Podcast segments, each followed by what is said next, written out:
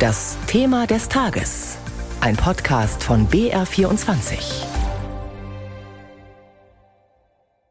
Das ist wenigstens ein positiver Aspekt einer ansonsten schrecklichen Entwicklung. Russlands Angriffskrieg gegen die Ukraine könnte die Energiewende beschleunigen.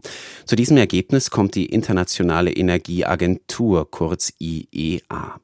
Der mit der Energieproduktion verbundene weltweite CO2-Ausstoß könnte bis 2025 seinen Höhepunkt erreichen. Also endlich mal gute Nachrichten. Was bedeutet diese Entwicklung für den Kampf gegen den Klimawandel und letztlich für uns alle? Das klären wir gleich im Thema des Tages.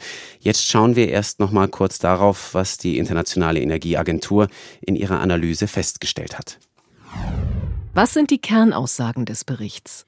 Der Verbrauch von fossilen Energien könnte bald den Höhepunkt überschritten haben. Das stellen die Experten zum ersten Mal in ihrem jährlichen Bericht fest. Der Kohleverbrauch soll schon in den nächsten Jahren sinken.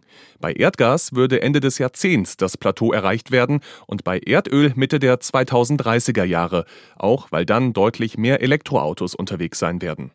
Der Prognose zufolge wird bis Mitte des Jahrhunderts der Anteil der fossilen Energien von derzeit 80 auf etwa 60 Prozent zurückgehen. Was sind die Gründe dafür? Wegen der so wörtlich tiefgreifenden Neuorientierung der globalen Energiemärkte sind die Investitionen in nachhaltige Energien gestiegen. Konkret heißt das, der russische Angriffskrieg führt dazu, dass sich viele Länder unabhängiger machen. Statt auf Gas, Öl oder Kohle setzen sie auf Wind, Sonnen- oder Kernenergie. Und das gilt laut Energieagentur nicht nur für die heutige Zeit, sondern für die nächsten Jahrzehnte. Der Bruch Europas mit russischem Gas sei mit einer Geschwindigkeit eingetreten, die zuletzt nur wenige für möglich gehalten hätten. Russland scheitere zudem daran, das zuvor nach Europa gelieferte Gas in andere Länder umzuleiten. Was macht die Internationale Energieagentur? Sie berät die Industrieländer in Fragen der Energiepolitik. Gegründet wurde die IEA in den 1970er Jahren von 16 Industrienationen, um gemeinsam gegen die damalige Ölkrise vorzugehen. Mit ihren Prognosen lag die Internationale Energieagentur in der Vergangenheit auch schon daneben. Dafür musste sie des Öfteren Kritik einstecken.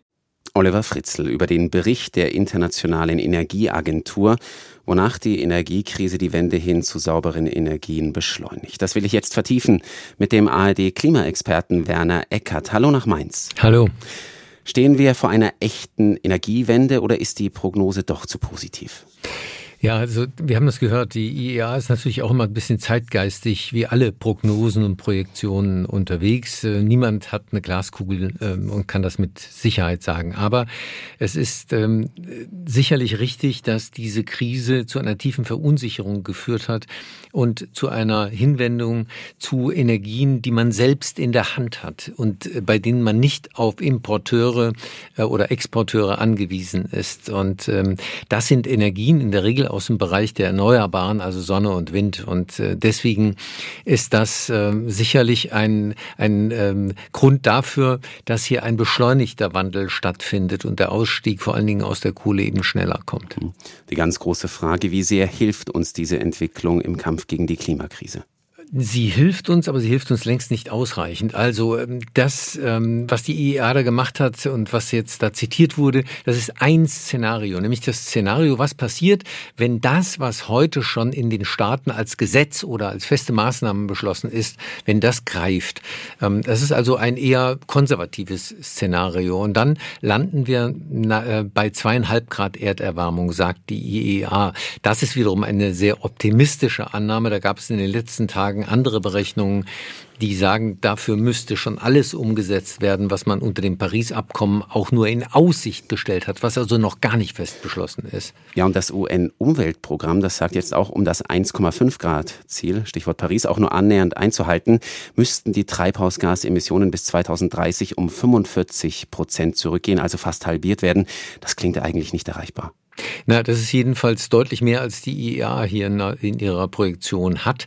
Ähm, das ist etwas, was voraussetzen würde, dass China sehr schnell äh, anfängt, die Emissionen zu senken. An China hängt das im Endeffekt. Äh, USA hat äh, Politiken unter Joe Biden jetzt ähm, in Kraft, die deutliche einen Ausstieg aus fossilen Energien bringen. Die Europäische Kommission hat das oder die Europäische Union hat das. Japan hat ein Gesetz aufgelegt, das diesen Wandel bringt. Aber in China wird zwar, werden zwar die Erneuerbaren dramatisch ausgebaut. Kein Land investiert so viel in erneuerbare Energien wie China. Aber China baut parallel dazu auch enorm viele Kohlekraftwerke. Und äh, das ist ein Dilemma. Und das ist richtig. Dieses Ziel Halbierung bis 2030 ist ein ja schwer erreichbares. Wie sieht es innerhalb Europas aus? Ziehen alle EU-Staaten denn an einem Strang? Momentan scheint das ja so, als habe die Krise zu einer gewissen äh, Einigung geführt. Ähm, aber der Streit geht natürlich sofort wieder los, ähm, wenn es dann um sehr konkrete Dinge geht. Die Pipeline über die Pyrenäen, ähm, über die Deutschland und Spanien gesprochen haben, das schmeckt Frankreich nicht so sehr und so weiter und so fort. Also da gibt es eine Menge Streitpunkte, die noch da wären. Aber die EU hat eine geltende äh, Regelung, die besagt, dass sie ihre Emissionen um 55 Prozent senkt bis 2030 und äh, ähm, das wird sie auch ähm, sicherlich umsetzen. Ich glaube, das äh, hat die EU in der Vergangenheit gezeigt, dass sie dazu durchaus in der Lage ist. Und die EU-Kommission hat erst gestern einen Plan vorgelegt, wie die Luftqualität verbessert werden kann. In München werden außerdem Dieselfahrverbote ausgeweitet. Passt das mit der Entwicklung zusammen, die im Bericht der Energieagentur aufgezeigt wird? Ja, weil wie gesagt, die, ähm, die Luftqualität ist nochmal ein anderer äh, Baustein, denn da mhm. geht es nicht so sehr um CO2.